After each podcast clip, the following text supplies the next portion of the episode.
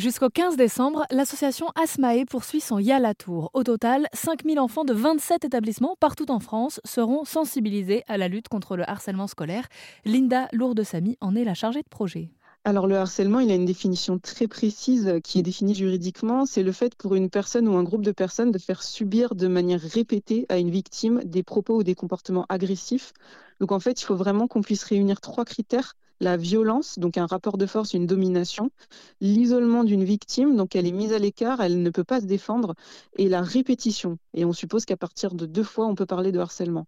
Et nous, suite aux ateliers qu'on conduit au sein des classes, on va distribuer un outil qu'on appelle le harcélomètre et qui va nous permettre en fait de savoir si on se situe ou pas dans une situation de harcèlement avec une jauge euh, qui va définir des relations saines, des relations préoccupantes et des, et des relations euh, où il faut où il y a vraiment une situation de harcèlement.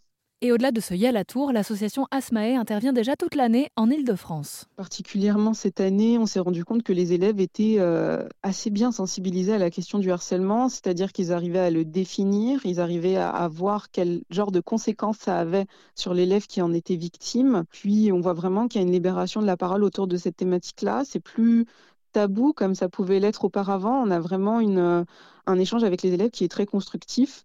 Euh, maintenant, les lacunes qu'on peut euh, apercevoir euh, lors des interventions, ça va être au niveau des différents rôles qu'il y a au sein d'une situation de harcèlement.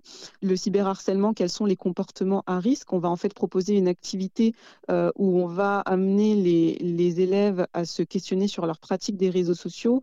Donc voilà, nous, on apporte vraiment du plus, mais on n'arrive pas avec devant public qui n'a absolument aucune connaissance sur le sujet, ce n'est pas le cas mais nos activités permettent en fait d'ouvrir euh, un temps de parole autour de cette question-là.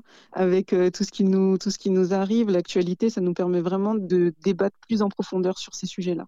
Et au total, ce seront donc près de 5000 élèves de la primaire au lycée qui seront sensibilisés par ce Yala Tour qui a commencé le 6 novembre dernier et qui se terminera le 15 décembre prochain.